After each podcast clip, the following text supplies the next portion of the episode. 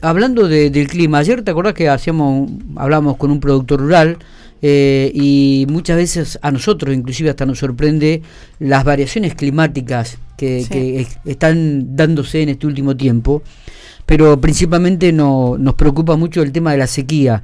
Eh, y, bueno, queríamos tomar gente de referente dentro de la provincia de La Pampa que nos pueden indicar eh, los pronósticos climáticos, qué es lo que puede llegar, a, qué es lo que viene, ¿no? También.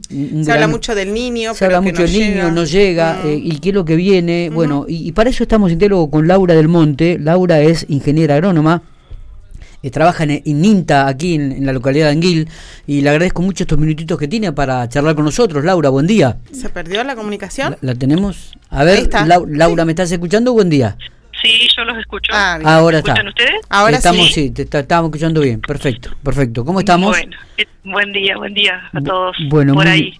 Bueno, viste, eh, a ver, eh, llama mucho la atención estos cambios climáticos abruptos que, que se están dando, digo, pero bueno, es preocupante el tema de la sequía. ¿Qué análisis hacen ustedes, los profesionales, desde este ámbito, Laura? bueno, sí, más que nada abrupto es como que nosotros estamos eh, viniendo o queriendo salir de una sequía que lleva ya acumuladas dos o tres campañas.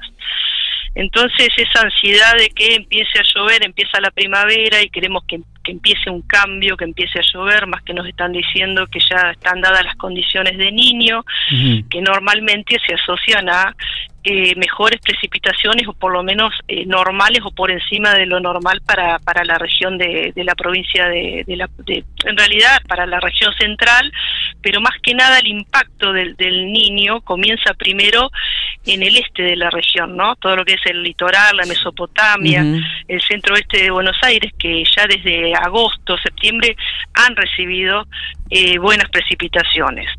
Para nosotros eh, para la provincia de La Pampa en sí especialmente en la región productiva de la provincia de La Pampa, si nosotros miramos hacia eh, el histórico y analizamos las distintas fases niños que hemos tenido en esta etapa, eh, solemos tener anomalías negativas de precipitación al comienzo de la primavera. O sea que es, lo, lo que tenemos ahora es lo que por ahí esperamos que el impacto del niño, porque vamos a separar lo que es el niño y el impacto, ahora si quieren este lo podemos desarrollar, el impacto del niño eh, para nuestra región central se da más o es más esperable que eh, se dé eh, en la estación del, del verano, a partir de, de, noviembre, ¿no? La transición empezaría como en octubre y a partir de noviembre, diciembre, si al menos los indicadores del niño se mantienen, allí esperaríamos una mejora de las, de las precipitaciones que mejoraría lo que fue la campaña pasada, porque en la campaña pasada veníamos bajo condiciones de niña, ya con primavera y con verano más seco. Así que bueno, las expectativas ahora, al menos para para cuando comience el verano, cuando estemos cercanos a esa estación, este, esperamos que se revierta la situación. Es cierto que para muchos ya es tarde, ¿no? Porque si nosotros miramos algunos algunos cultivos, por ejemplo los cereales de invierno, ya ahora dentro de pocos días comienzan como una fase más crítica y no venimos con buenos contenidos de, humedad en el suelo, dependiendo de la región también, ¿no? Especialmente ahí ustedes este, en el, en el noreste de, la provincia mm. están algo más castigados que lo que es el centro. el centro y el, y el sudeste de, la región. Eh, entonces, bueno, esa, esa ansiedad eh, que, tenemos, porque empiezan las, las precipitaciones, al menos se hace nos va como ahogando, pero bueno, es, es lo esperable ahora. Eh, y si nosotros miramos los pronósticos de corto plazo, tampoco vemos días con precipitación. O algún, eh, algún evento medio aislado que no sabemos bien en dónde puede llegar a, a tener algunos milímetros, ¿no? Vamos viendo a cinco días, a siete días, no van mucho más allá los, los pronósticos de corto plazo, pero también van variando día a día porque la atmósfera es algo caótica, entonces siempre hablamos de probabilidades. Por ejemplo, te dicen probabilidad de lluvias para mañana y de pronto vos decís, pasó el día y no llovió, ¿qué pasó? Se viene dando Pero en realidad, este, la atmósfera es caótica y puede cambiar. Lo que sí no se ven son precipitaciones generalizadas, que son las que se anuncian con, con más días de, antelación, con cinco días de antelación, no, cuando va a haber lluvias generalizadas, este, normalmente se, va, se van a dar. es lo esperable, pero no no estamos viendo, estamos viendo eventos aislados y una transición que todavía no no nos permite Eh. pensar en, en lluvias, al menos en el corto plazo. Eh, en los registros, bueno, te iba a preguntar justamente esto, ¿no? El tema de los registros de lluvias comparándolo con el 2022, en estos momentos, este, eh, ¿estamos dentro de, de lo normal o, o- o- o- o menor a lo que uno podía prever, este, Laura? No, lo normal es, se compara se compara con un histórico. A ver. Y sí, el normal se- sería lo que nos llueve históricamente. Ustedes normalmente ahí en pico, ¿qué, qué precipitaciones tienen eh, en septiembre? La verdad que no, no, no, no, manejo sí. esos datos. 50, ¿no es cierto? 50, 60 milímetros. Estamos muy lejos de llegar Sí. a, a lo normal en este año. Sí. Pero el año el año pasado también fue parecido, digamos. Eh, sí hemos tenido alguna dinámica en julio, pero bueno, en, en meses de invierno en la región normalmente no llueve demasiado, o sea, con que lluevan 20 milímetros es como que estamos contentos, no, no podemos esperar muchísimo más. Acá en la región central, en julio tuvimos algunos milímetros de más. Eh, de todas maneras, en la, en la primavera, donde debería empezar esa transición en estos casos de niño, eh, en lluvias se atrasa, ¿no?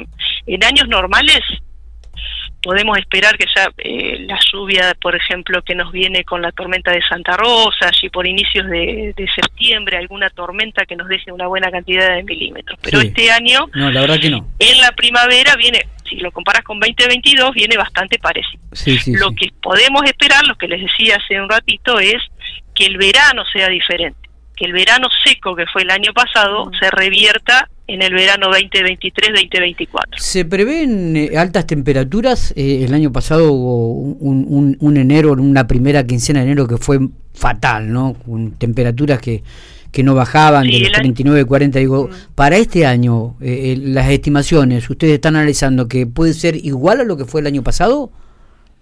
Ya diciembre, enero, febrero pasado tuvo de todo, porque arrancamos con heladas tardías eh, y después empezaron eh, las olas de calor. Era lo que se preveía, ya se preveía en los modelos de previsión internacional, temperaturas por encima de lo normal, pero eh, fue realmente extremo, fue uno de los veranos más cálidos creo que en los últimos 60 años en, en toda la Argentina, no solamente Sí, en nuestra sí, región, sí. con una cantidad máxima de olas de calor que sucedieron. Eh, este verano, si bien sí se está previendo que también sea más cálido de lo normal en, en términos de temperatura media, no se prevé, si, con, si continúan las condiciones de niño durante el verano, no se prevé que haya tanta ola de calor. Bien. ¿Entiendes? Sí temperatura eh, media o promedio más alta que lo normal, o sea, un verano cálido, pero no tan extremo como ha sido el, el verano pasado. Está bien, está bien. Es porque vemos que en estos momentos, eh, eh, en otras regiones, ¿no? En Europa el verano ha sido fatal, ¿no? Inclusive ha cobrado, ha cobrado vidas. Eh, las altísimas temperaturas, las olas de calor que se dieron, digo, y uno Sí, miran- sí, pero bueno, mirándolo de reojo dice, che, ¿y Mirando acá eso, en cómo realidad no, será, no podemos... eh, no, no, no podemos extrapolar lo que sucede en el hemisferio norte con- Perfecto. Con, lo que puede llegar a suceder en el, hemisferio sur. Si nos basamos en eso, eh, o sea, no debemos basarnos en, en eso. De todas maneras, sí estamos en un contexto climático de, de aumento de la temperatura global y en ese context- contexto eh, los fenómenos eh, transitorios como el niño, la niña y otros fenómenos que se dan que por ahí no son tan conocidos son más impredecibles eh, y también pueden llegar a ser más extremos. O sea, sequías más extremas, inundaciones más extremas. Y eso lo da ese contexto de eh, calentamiento global que tenemos en el, en el planeta, en todo el sistema climático, Sí. eh, desde ya hace varios varias décadas y que continúa en aumento. Está bien. Eh, Laura, la última. Eh, ¿El promedio de lluvia en la provincia de La Pampa habitualmente cuál es a- a- en el año? ¿Y, y cuál es hasta este momento?